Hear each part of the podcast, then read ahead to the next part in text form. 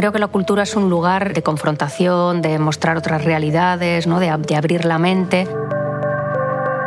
Un escenario es un, altavoz muy potente, ¿no? para lo bueno y para lo malo.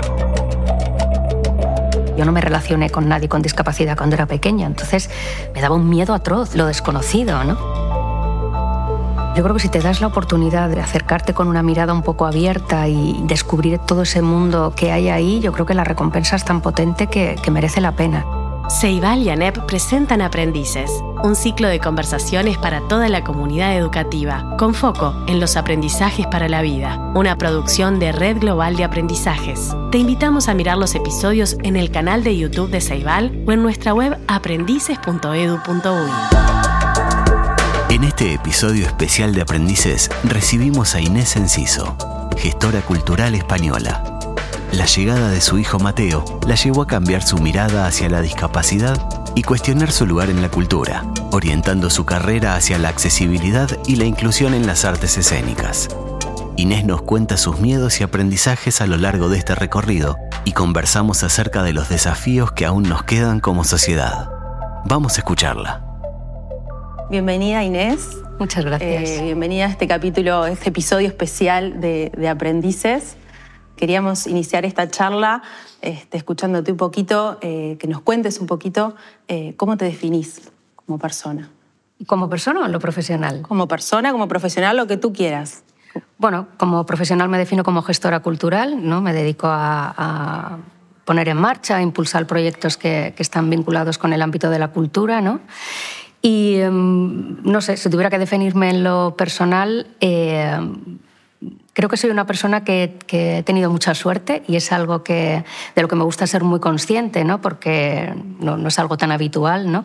He sentido que a lo largo de mi vida he tenido muchas oportunidades eh, increíbles y que siempre, pues eso, he tenido como la suerte cerca ¿no? Y, me gusta, como digo, ser muy consciente de eso y no, y no perderlo porque también es una manera de aterrizarte ¿no? y ser consciente de que, bueno, la vida es algo muy frágil, que en un minuto cambia y se da la vuelta a la tortilla y, y aparece la oscuridad, ¿no? Entonces yo creo que, que, agradecer poder transitar por todos estos espacios de luz y tener oportunidad de estar en lugares que te hacen feliz y que, y que te, de alguna manera te, te llenan, ¿no? Pues bueno, me gusta ser agradecida con eso. Me, acabas de mencionar un poquito que estuviste en, algún momento eh, donde la, la, vida era una manera y se dio vuelta esa tortilla, ¿no? ¿Me puedes contar un poquito más si te sentiste alguna vez en ese lugar? ¿Cómo fue que lo pudiste transitar? Bueno, sí, supongo que el momento más difícil de mi vida fue el nacimiento de, mi hijo Mateo. Bueno, no exactamente el nacimiento, sino una ecografía eh, ya final del embarazo en el que me diagnosticaron que, el niño pues, tenía una serie de malformaciones que iban a complicar mucho su desarrollo, ¿no? Y, claro, efectivamente yo entré en aquella sala siendo una mamá feliz, con mi tripa y, y, pensando ahora cuando salga voy a ir a comprar bodies para ponerle cuando nazca y de repente salí de allí completamente en shock, sin sin saber qué es lo que se venía encima, ¿no? Eh, eh, claro, es un viaje de transición muy largo, ¿no? Porque, no solo porque tienes que adaptarte a esa nueva realidad, ¿no? Eh, al, mes y medio nació Mateo, efectivamente se confirmaron los peores pronósticos. Bueno, los peores no, porque sobrevivió al parto ¿no? y está aquí a día de hoy, tiene 14 años. pero bueno, sí que es verdad que siempre te agarras como a esa esperanza ¿no? de, ay, igual ha sido un error de diagnóstico y luego cuando nazca, y no, no, no fue el caso, ¿no? Entonces, bueno, eh, de repente transitar todo ese viaje que implica todo lo médico, que implica todos los cuidados y, que es muy complejo, ¿no? Pero luego hay otra parte de renuncia que tiene que ver con la maternidad, con lo que tú esperabas, ¿no? Con, cómo iniciaste ese viaje, soñando, también idealizando, ¿no? Porque creo que mm, luego la maternidad tiene, a todas nos pasa, ¿no? Que luego por el camino descubres que hay muchas cosas que nos han contado que no eran así, ¿no?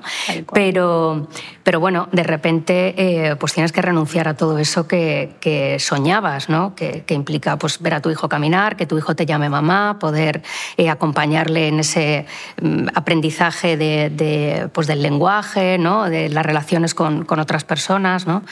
Es una renuncia a muchas cosas. ¿no? Eh, entonces, bueno, pues es, un momento en el que inevitablemente aparece esa oscuridad de la que hablábamos, ¿no? y, y te sumes ahí como en un pozo en el que en el que bueno, pues tienes que ir poco a poco eh, encontrando asideros para poder eh, salir a flote. ¿no? No, es, un camino nada fácil, la verdad.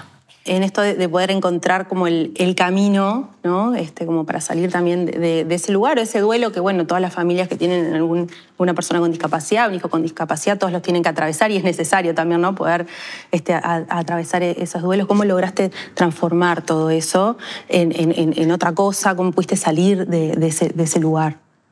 Bueno, fue un proceso de transición muy natural, ¿no? O sea, no tengo la sensación de haber hecho como un esfuerzo claro como en encontrar, ¿no? Las cosas se van colocando, uno al final tiene que aceptar las circunstancias que le ha dado la vida para, para, poder vivir de una manera feliz, ¿no? porque si no estaríamos todo el día encerrados en ese dolor. ¿no?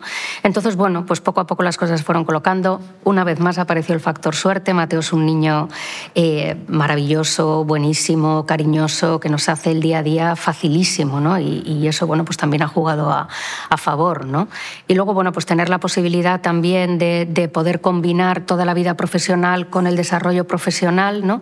pues también también ha hecho que, el empuje fuera más rápido ¿no? y, sobre todo un proceso de aprendizaje muy importante, ¿no? porque em, cuando nació Mateo, toda mi familia, em, todos pensaron, jo, qué pena que le haya pasado a Inés, ¿no? porque yo era muy hipocondriaca, muy impresionable, muy sensible, ¿no? entonces era como, ya le podía haber pasado a otra que pensaban que iba a tener más herramientas para, para poder manejarlo. ¿no? Y, bueno, pues también autodescubrirte en ese otro sitio, ¿no? en, en ese decir, venga, pues me cargo la mochila y tiro para adelante porque no tengo otra opción, ¿no? Y, descubrir que eres mucho más resiliente, mucho más fuerte, ¿no? Y que tienes muchas más herramientas de las que pensabas, pues también hay algo, eh, bueno, te coloca en otro sitio también con respecto a, la imagen que tienes de ti misma, ¿no? Y, bueno, descubrir un mundo... Eh, al que no me había asomado antes por miedo también, seguramente, ¿no? O sea, eh, Recuerdo, esto lo he contado muchas veces de una manera muy clara, yo he hecho mucho voluntariado de jovencita porque siempre he tenido como mucha inquietud por los temas sociales, ¿no? Y, y entonces siempre que llegas a un sitio de voluntariado te pasan un cuestionario, ¿no? Porque el voluntariado tiene que ser algo de doble dirección, ¿no? Tienes, por supuesto, que poner el foco en esa persona a la que estás ayudando, pero también tiene que haber algo que te nutra y te enriquezca a ti porque si no se convierte en un lastre, ¿no? Eh, entonces nos pasaban un cuestionario como de con qué perfil de, de colectivo querías trabajar.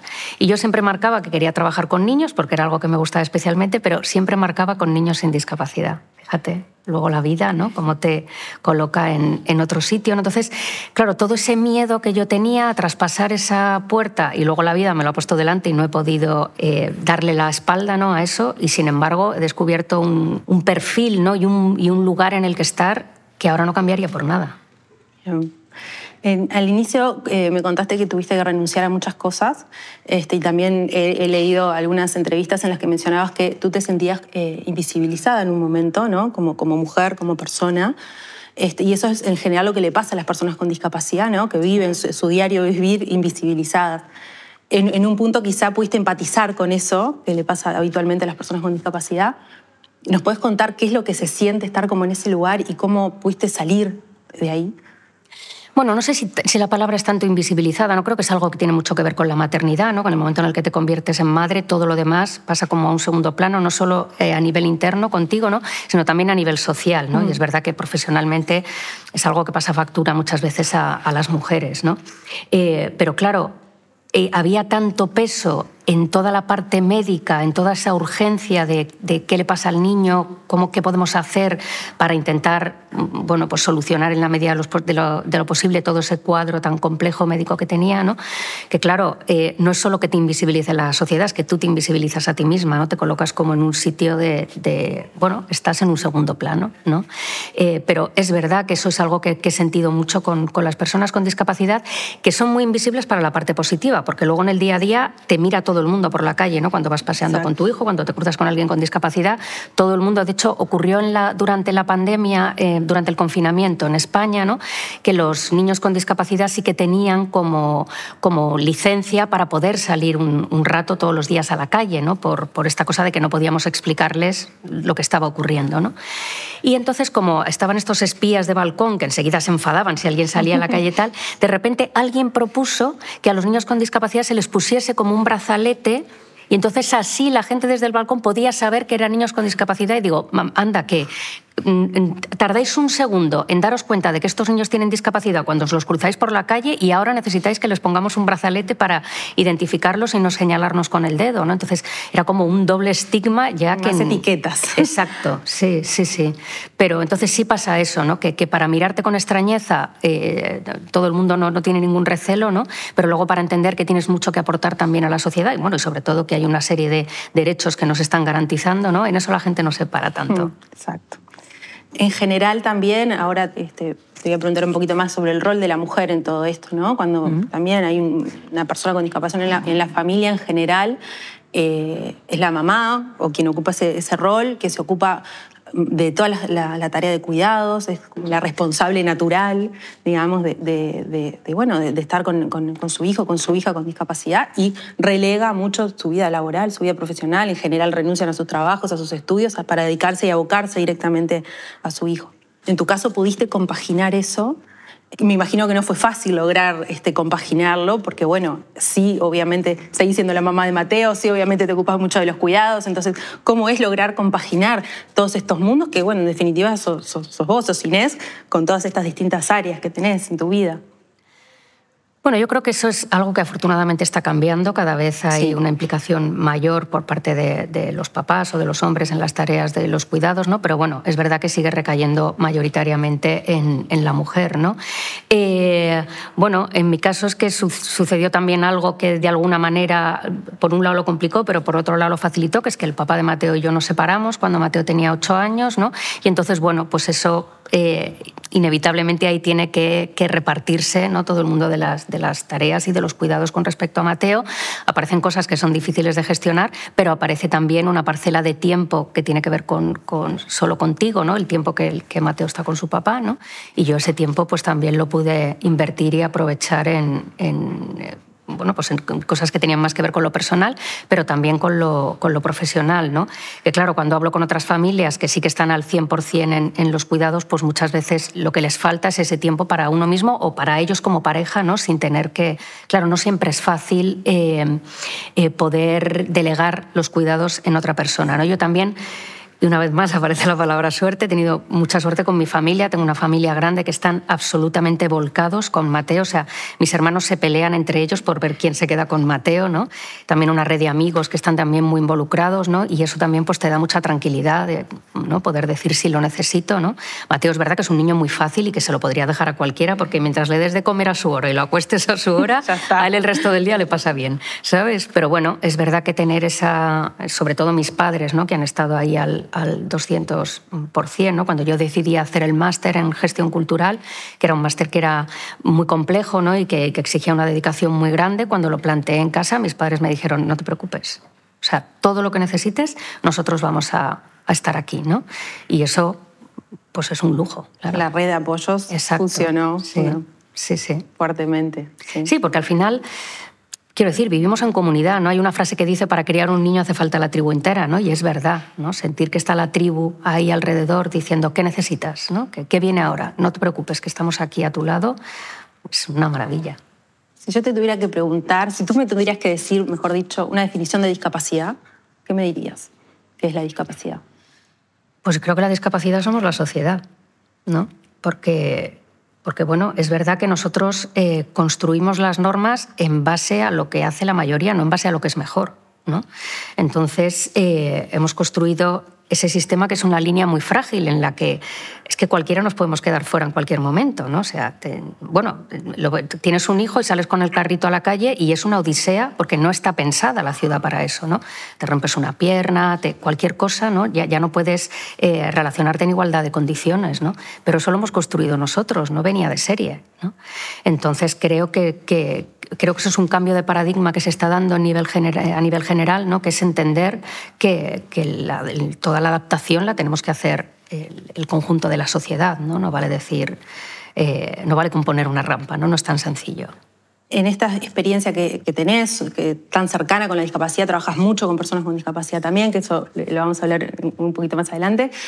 Eh, y en esto que, estás contando ahora sobre lo normal y la normalidad y esto estándar que nos ponemos como sociedad a nivel cultural, histórico, eh, en tu realidad, en tu mundo, ¿qué definición me darías de normalidad? ¿Qué debería ser la normalidad? bueno, deberíamos ser capaces de crear una normalidad que pudiera albergar toda la diversidad, ¿no? Porque en realidad eso está ahí. O sea, tú sales a la calle y estás constantemente cruzándote con gente que es diversa, diferente, ¿no? Y sin embargo, luego lo que trasladamos, lo que ponemos como en primer término, ¿no? Es todo tan homogéneo que, hay como, una falta de, relación desde la verdad con eso. ¿no?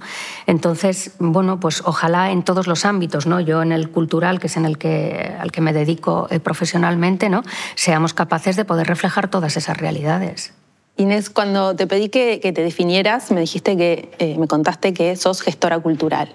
¿Cómo llegaste a ser gestora cultural?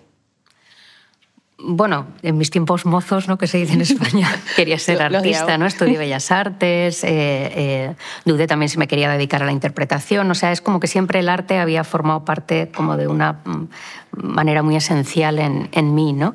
Eh, pero bueno, luego con el tiempo uno empieza a ser consciente del nivel de talento que tiene, ¿no? Y entonces mm, empecé a descubrir este otro lado que hay en la, en, la cultura y en la creatividad y en el arte, ¿no? Que tiene que ver con, con la organización, con la gestión, con el impulso de, de, creadores o de nuevos proyectos, ¿no? que me pareció también apasionante y muy creativo también. ¿no?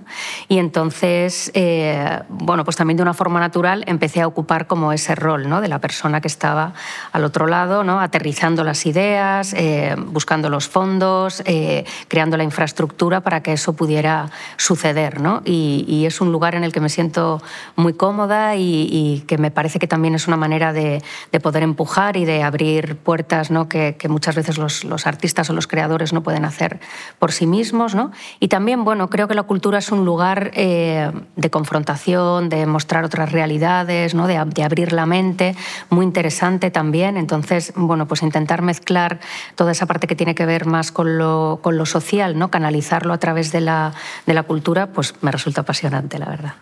¿Cómo iniciaste tu trabajo en el arte con personas con discapacidad? ¿Cómo comenzó ese camino? Bueno, pues a raíz de nacer Mateo, claro, aparecieron muchas preguntas, ¿no? de, todo en general, pero también vinculado a, mi profesión, ¿no? porque esa eh, falta de visibilidad de la que hablábamos antes, de repente me di cuenta que también ocurría en la cultura. ¿no? Eh, eh, por mi parte también yo no los veía, no, no, contaba con ellos, ¿no? por decirlo de alguna manera, pero es que tampoco lo veía que lo hicieran los demás, no, no veía personas con discapacidad encima de los escenarios, en las pantallas, ¿no? y claro, no podía ser una cuestión de talento, ¿no? porque, porque el talento tiene que ver con transmitir emociones, con comunicar, y eso pues, está en la esencia del ser humano independientemente de cuál sea su forma. ¿no? Eh, entonces me empecé a hacer preguntas, ¿no? ¿Qué pasa? ¿Por qué no, no hay este nivel de participación? ¿no? Y en aquel momento estaba haciendo unas prácticas en el Centro Dramático Nacional y junto con otro compañero, con Miguel Cuerdo, con más osadía que otra cosa y sin ninguna expectativa de nada, subimos al despacho de, Ernesto Caballero, que era en ese momento el director del Centro Dramático Nacional, así como con un tono reivindicativo de no puede ser que el Centro Dramático Nacional no, no esté incluyendo esta otra realidad y tal. Y él dijo, sí, tenéis razón, eh, totalmente de acuerdo, hacedlo vosotros. Bien. Y entonces salimos de aquel despacho diciendo, ¿y ahora qué hacemos? ¿no? Entonces, bueno, le dimos muchas vueltas a, qué podíamos hacer. ¿no? Era una oportunidad de oro tener al equipo del Centro Dramático Nacional, que es el teatro más importante de España, ¿no? dispuestos a explorar esta nueva vía y, a escuchar mm, de qué manera creíamos que había que hacerlo. ¿no? Entonces, bueno, eh, después de darle muchas vueltas, decidimos crear un, formato de festival, ¿no? que se llamó Una mirada diferente, que dudamos mucho si era la mejor fórmula o no, porque, porque, claro, nunca sabes si un festival es también un gueto, ¿no? un espacio de exclusión. Es como sí, os abrimos las puertas, pero vais a estar en esta programación específica en este mes, ¿no? Pero también pensábamos, si el CDN dedica todos sus recursos de comunicación, de producción, a hablar sobre este tema, ¿no? En una ciudad como Madrid, que, tiene un nivel de actividad cultural altísimo, que es muy fácil diluirte y que la gente no se entere de que has pasado por ahí, ¿no? Pues bueno, nos parecía que tener ese espacio como de, de ruido específico nos podía servir porque claro, era algo en aquel momento eh, muy inusual, ¿no? Y también tienes que hacer un, proceso de acompañamiento con el público, pero también con todo el personal del Centro Dramático Nacional, ¿no? No entendían muy bien qué era esto que queríamos hacer, que la gente, ocurre todavía, pero bueno, cada vez afortunadamente menos, sigue, en el momento en el que metes la palabra discapacidad en el contexto de la cultura, se van a lo mater, ¿no? Como al arte terapia, hay los pobres, ¿no? Entonces, claro, había que, acompañarlo eh, para que el discurso calase y se asentase. ¿no? Entonces hicimos este formato festival durante nueve años ¿no? y, Y ya desde el año 2020, que cambió la dirección del Centro Dramático Nacional con, con eh, Alfredo Sanzol, pues ya decidimos, bueno, predicar con el ejemplo. No es verdad que yo cuando presentamos el festival, lo primero que dijimos es queremos que se acabe lo antes posible, ¿no? que es como un pedido muy extraño cuando pones en marcha un proyecto. ¿no? Arrancamos hoy, pero que se acabe lo antes posible, ¿no? porque ya no hiciese falta. Entonces creo que ahora, afortunadamente, ya dentro de esa institución, la estructura de, como de comprensión y de, de la forma en la que han asimilado que esto es un derecho y que ellos como institución pública no, no pueden hacer otra cosa que garantizarlo y, pelear porque sea, mm, bueno, pues se asiente. ¿no? Eh, y entonces ahora toda la programación y todas las actividades del, del, Centro Dramático Nacional son inclusivas y yo creo que se ha convertido como en un espacio de referencia. ¿no? Y ahora lo que estamos haciendo es intentar que otras instituciones eh, un poco repliquen ese modelo, cada uno con su, con su propia metodología, porque cada institución es diferente, su, su perfil de público y de profesionales es diferente, ¿no? Y bueno, pues intentar poder eh, atacar desde todos los flancos posibles ¿no? para que esto siga avanzando.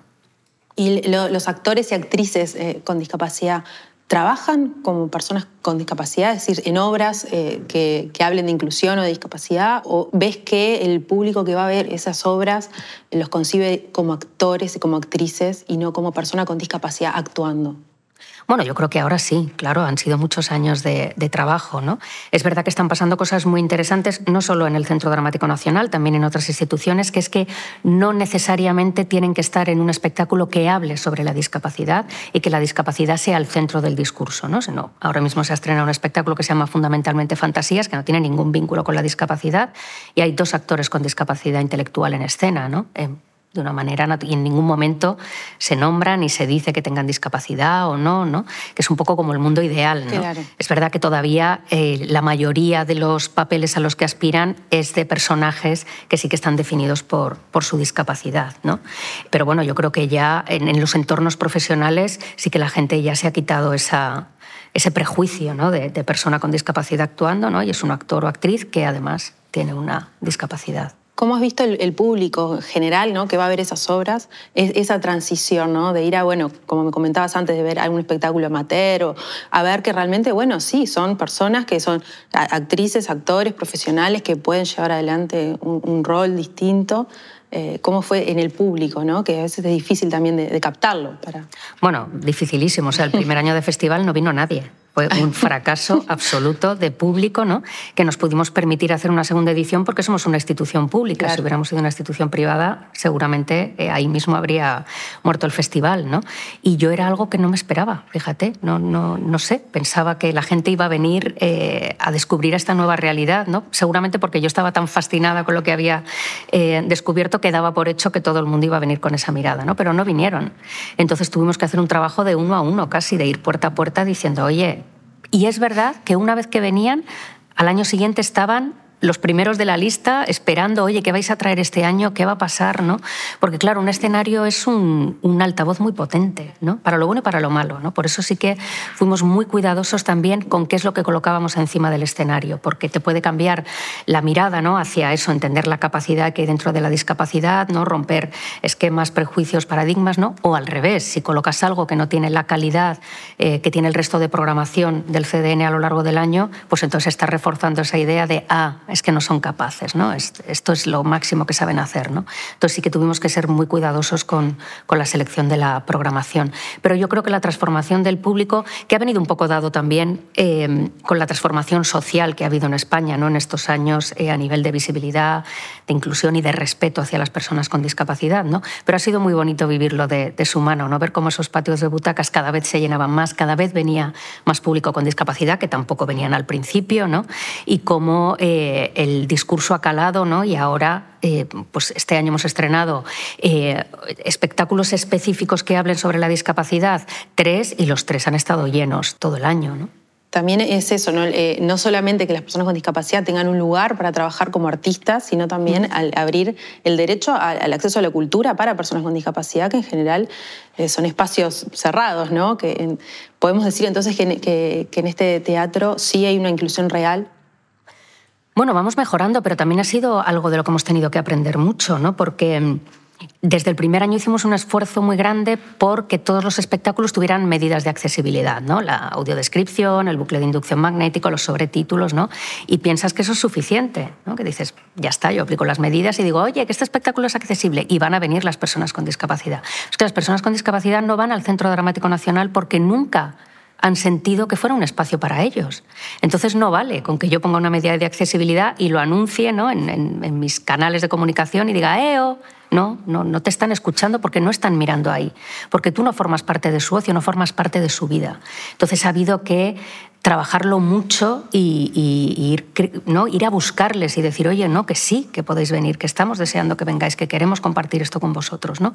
Y poco a poco, bueno, pues se ha ido generando un público ya habitual. ¿no? Luego también, claro, hablamos de la discapacidad de una manera genérica y discapacidades hay muchas, muy diferentes, con necesidades muy diferentes. ¿no? Entonces, claro, hay que ir viendo también qué necesita cada colectivo muy en colaboración con ellos, ¿no? Piensas que las personas sordas... ¿Ven una persona sorda? Bueno, pues hay sobretitulado y ya está. No, hay muchas personas sordas que no les sirve el sobretitulado, ¿no? Entonces hay que ver de qué manera podemos ir incidiendo, por no entrar ya en el debate de las personas con discapacidad intelectual, ¿no? Que ya tiene que ver con la persona de apoyo, con los horarios de exhibición, con un montón de cosas, ¿no? La barrera económica, ha habido que ir, ¿no? Como haciendo un análisis de a poquito, viendo cuáles eran todas esas barreras a las que ellos se enfrentaban desde el momento que abren la puerta de su casa. ¿no? O sea, no es para entrar en el teatro, es desde que yo salgo de mi casa, todas las barreras a las que me tengo que enfrentar para poder ir a ver eso que tú has hecho, ese esfuerzo para que yo pueda participar, son infinitas. ¿no? Entonces hemos tenido que ir poquito a poco como, como adaptándonos casi de manera específica a cada espectador. Claro, sí, el, uno a uno, ¿no? Han tomado todas las, consideraciones posibles. Mm. Para que las personas con discapacidad ¿no? puedan insertarse también en el mundo laboral, en el mundo artístico, es necesaria una formación también. ¿Cómo ves? ¿Cuál es tu opinión del sistema educativo? ¿Es una inclusión real en la educación, en el ámbito educativo? ¿En la formación artística o en la educación en general? En general y después en, el artístico. Bueno, en la educación en general, ojalá fuéramos capaces de crear un sistema en el que todos los niños y niñas pudieran formarse de manera igualitaria y pudieran convivir. La escuela estás muchos años, ¿no? Entonces, tener ese espacio de convivencia con personas que son diferentes, ¿no? Creo que te enriquece de una manera brutal. ¿no? Es verdad que en España hay ahora un debate interno muy fuerte sobre la escuela inclusiva, que al final es algo que, nos están incluso eh, reclamando desde la Unión Europea, ¿no? y esto que nosotros tenemos, que son las escuelas de educación especial, que es verdad que con mucho esfuerzo y, también con mucha reivindicación por parte del, tejido asociativo que hay de personas con discapacidad, sobre todo discapacidad intelectual en, en España, ¿no? pues es verdad que son centros que están muy bien en general. ¿no? Entonces hay un debate interno que está siendo muy doloroso, sobre todo para las familias y los papás y mamás de niños con, discapacidad, porque no, no, terminamos de estar de acuerdo. ¿no? Es verdad que en un mundo ideal todos queremos que haya una escuela inclusiva, ¿no? pero en el mundo real, si en una escuela ordinaria mi hijo no va a tener los apoyos y, y el compromiso que tiene en la escuela de educación especial, pues no sé si a día de hoy es lo que quiero. ¿no? Em, y luego creo que es, algo que, que es algo que se debería pelear, que lo deberían pelear los padres y madres de niños sin discapacidad, que son los que a la larga se van a beneficiar de poder compartir su día a día con un niño como Mateo, ¿no? Porque mi hijo está bien donde está y mi hijo tiene ahora mismo todos los recursos y todo lo que necesita para, para, para el día a día de este, este, tiempo que pasa en la escuela. ¿no? Pero ese niño que, que, que, se está criando también en esta sociedad que hemos generado, en la que hay que ser siempre el primero, ¿no? en el que hay que mostrar que somos felices todo el día, en el que ¿no? de repente poder compartir ese día a día, lo veo en mis sobrinos, ¿no? la manera que tienen de relacionarse con Mateo, cómo, cómo le sienten común igual con su diferencia, ¿no? cómo adaptan sus juegos para que él pueda participar a su manera, ¿no? la ilusión con la que le reciben cada vez que, que se juntan. ¿no? Digo, qué maravilla. Si me hubiera pasado a mí, no habría marcado en el formulario del de, voluntariado no quiero trabajar con niños con discapacidad, ¿no? porque a mí no me pasó, yo no me relacioné con nadie con discapacidad cuando era pequeña, entonces me daba un miedo atroz. ¿no? Y sin embargo, lo claro, lo desconocido, ¿no? Y sin embargo les veo a ellos, lo tienen absolutamente normalizado.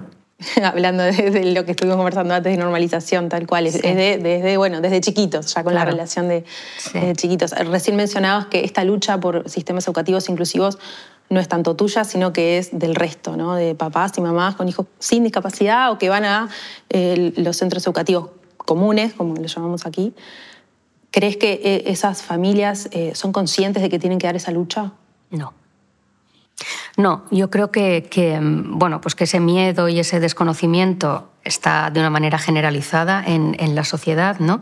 Y de hecho han ocurrido algunos casos muy dolorosos en España también, en esas etapas iniciales de la formación, en la que es más fácil que convivan niños con y sin discapacidad, porque todavía la formación está muy centrada en el juego ¿no? y la experimentación, que ha habido muchos papás que, han pedido que no hubiera niños con, con, discapacidad en el aula, porque bueno, ralentizaba, o, si son niños que tienen a lo mejor una patología compleja, de difícil manejo, ¿no?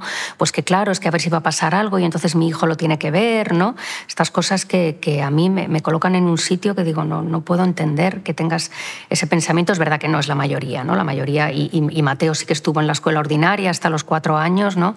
Y, bueno, pues de alguna manera me sentí acogida también por el, por el resto de familias, ¿no? Pero, pero no hay ese empuje que, debería haber, ¿no? Es verdad que, bueno, tampoco quiero depositar toda la responsabilidad ahí, ¿no? Porque el sistema educativo, no sé aquí, pero en España también es muy complejo, tiene eh, muchos puntos ciegos, muchas cosas que mejorar, el ratio de alumnos es muy grande, ¿no? Y entonces al final, pues tú también estás pensando en el bienestar de tu hijo, ¿no? Y que esos años van a ser también determinantes para su formación y para la persona en la que se va a convertir en el futuro, ¿no? Entonces ellos están también librando sus propias batallas, ¿no? Que tienen que ver con otras cosas y esto es una digamos, una muesca más, ¿no? Pero, pero no tengo la sensación de que la lucha esté, la tengan interiorizada ellos, ¿no? Es como que, bueno, que sean los padres de los niños con discapacidad los que opinen aquí, los que digan, ¿no? Entonces, como te digo, sí que, sí que hay un, ahora mismo hay un momento doloroso para, para, nosotros porque, porque al final no, puede, no puedes evitar que te enfrente ¿no? y, que, y tener a veces discusiones desagradables que digo bastante tenemos cada día, ¿no? con, con, con todas las adversidades que, a las que nos tenemos que enfrentar, como para encima añadir una nueva que sea esto. ¿no? Entonces, bueno, no sé, iremos transitando ese camino y viendo a ver finalmente eh, en qué queda. Bien. Y con respecto a la, formación artística, ¿no? todo este empuje que tienen eh, bueno, de este festival y de muchos otros proyectos, eh, ¿sentís que se abría allí un camino este, para la formación de, personas con discapacidad, que bueno, que aspiren ahora, ven un igual, ven un par también arriba del escenario, y yo también quiero, yo también puedo. Eh, ¿Ves que ese, nicho, digamos, se abrió? Bueno, poco a poco cada vez más. Es, es, verdad que ya hemos hecho lo más importante, que es crear referentes, ¿no? Porque si tú no ves que haya una persona con discapacidad que sea actriz, actor, directora, dramaturgo, no, no piensas que tú puedas serlo también, piensas que ese lugar no está reservado para ti, ¿no? Entonces, bueno, pues vamos poquito a poco creando estos referentes que sí que están motivando que haya gente que quiera formarse, ¿no? Los centros de educación artística, pues bueno, han ido cada uno a su ritmo, les ha costado, durante mucho tiempo se han escudado en, que la accesibilidad al final tiene un coste económico que ellos no podían asumir, ¿no? Y esto les ha servido de excusa durante mucho tiempo para decir bueno, aquí no puedo, no puedo entrar, ¿no? Igual un centro privado sí, pero nosotros no. Pero poco a poco han ido quedándose sin excusas, ¿no? Y, asumiendo este rol de derecho, ¿no? Y de, y de, y de, obligación que tienen también como centros de formación a, que puedan eh, acoger en sus centros a, personas con, discapacidad. Y bueno, poquito a poco sí que pueden tener eh, acceso a estas formaciones, que yo creo que es ahora mismo eh, donde más tenemos que, que incidir, ¿no? Si no pueden tener acceso a una formación profesional, eh, no van a poder acceder a puestos de liderazgo, no tienen un techo de cristal que no van a poder romper nunca, ¿no? porque siempre va a haber otros que estén más preparados. Entonces tenemos que poder darles la oportunidad de que se preparen y se formen en igualdad de condiciones y luego que compitan también en igualdad de condiciones, que el mundo de la cultura también es un mundo complejo en el que hay un nivel de, paro laboral muy alto ¿no? y en el que, bueno, pues que también es muy injusto muchas veces, ¿no? no siempre el que tiene más talento es el que más trabaja, ¿no? o sea que hay como otros condicionantes si tú decides desarrollarte profesionalmente en esto, también tienes que asumir las reglas del juego, ¿no? Pero sí que puedan llegar hasta ahí formados en igualdad de condiciones. Estuviste en el, fuiste parte de la película Campeones. Sí. Este, y en algunas eh, entrevistas mencionaste que esa película generó un avance muy grande a nivel social en España. ¿Nos puedes contar un poquito ¿En qué notaste esos avances? Claro, bueno, eh, es verdad que mostró la discapacidad intelectual desde otro sitio, ¿no? Eh, es verdad que la, comedia es una herramienta muy potente también, ¿no? Porque es muy fácil eh, entrar en, la comedia, ¿no? Y empatizar con lo que ahí ocurre. Luego, por supuesto, la mano de Javier Fesser, que bajo mi punto de vista es un genio, no creo que nadie podría haber dirigido esta película como lo hizo él, ¿no?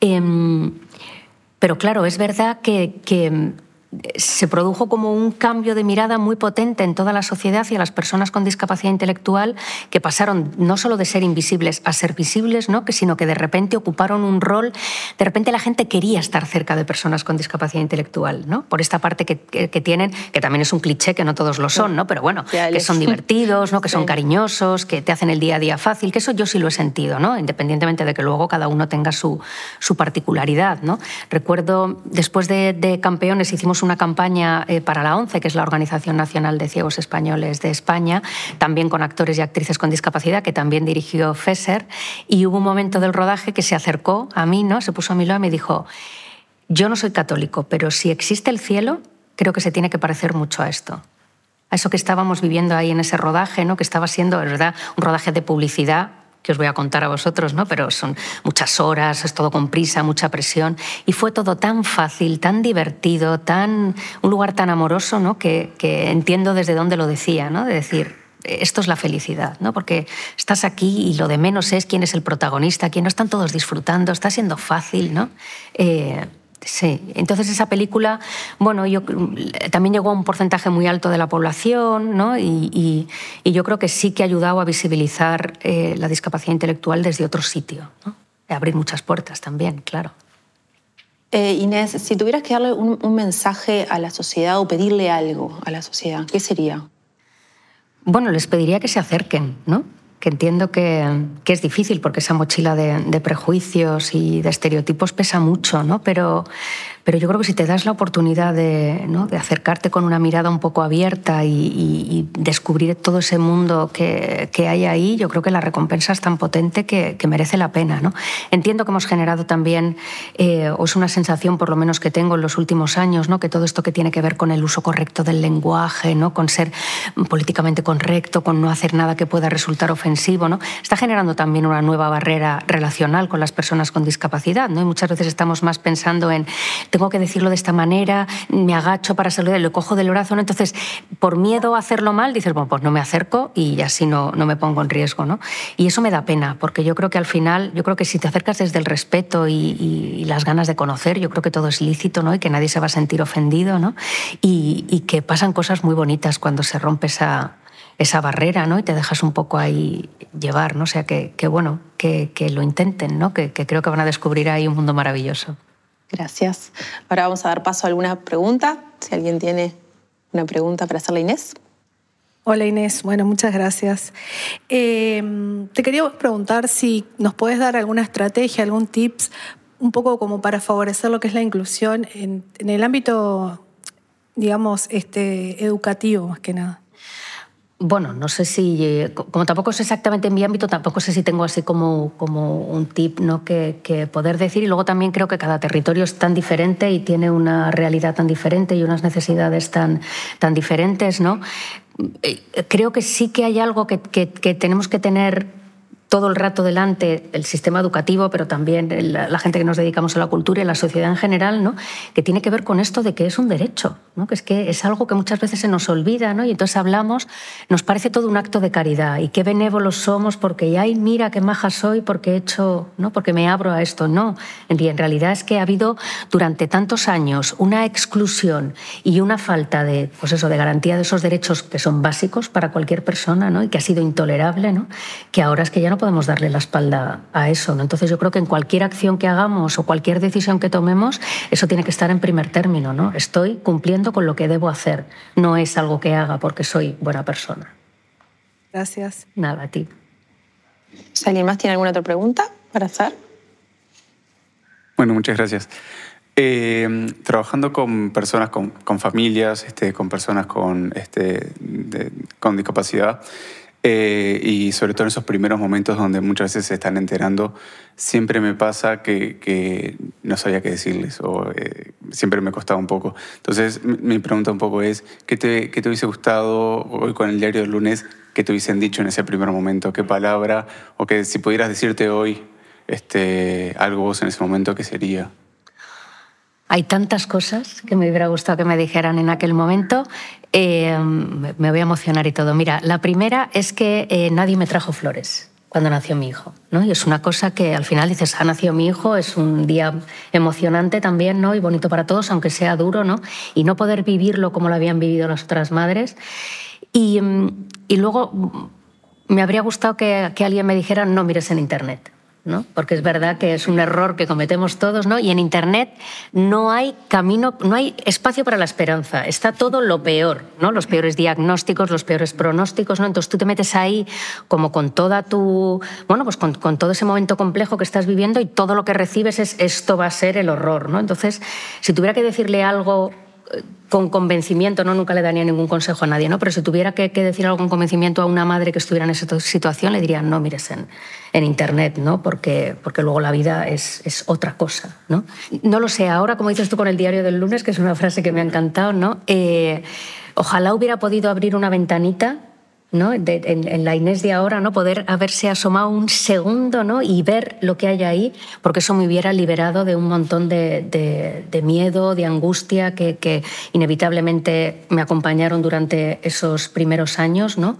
Y, luego al final pues la luz siempre aparece. ¿no? Entonces yo creo también que, otra cosa es que, cada familia y cada mamá, en este caso si es a ellas a las que me dirijo, tienen que poder hacer su camino en sus tiempos y en libertad porque hay otra frase que también pesaba mucho que es, es que tú tienes que estar bien porque si no el niño no va a estar bien. Bueno, pues no estoy bien. Ya está, o sea, no pasa nada, vamos a, asumirlo, yo tendré que hacer también mi proceso y estaré al lado de mi hijo de la manera que, pueda estar, ¿no? Pero añadir presión ahí, no, encima tienes que estar bien y encima tienes que, ¿no? Y cada uno llega cuando tiene que llegar, ¿no? También a veces es una cosa que, que, también me he cuestionado mucho en, los últimos, en el último año, en los últimos dos años, ¿no?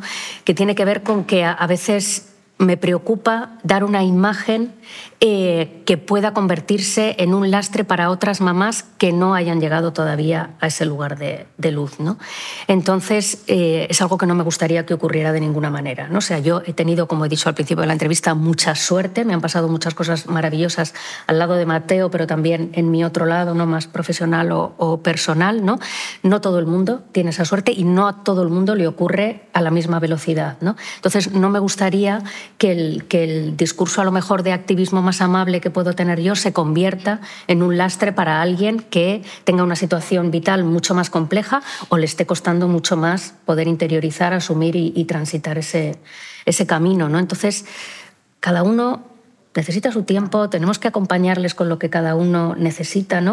Ojalá sí que pueda servir de inspiración para que alguien piense llegaré algún día, ¿no? O hay cosas que puedo eh, hacer que me ayuden a, llegar más rápido ahí, ¿no?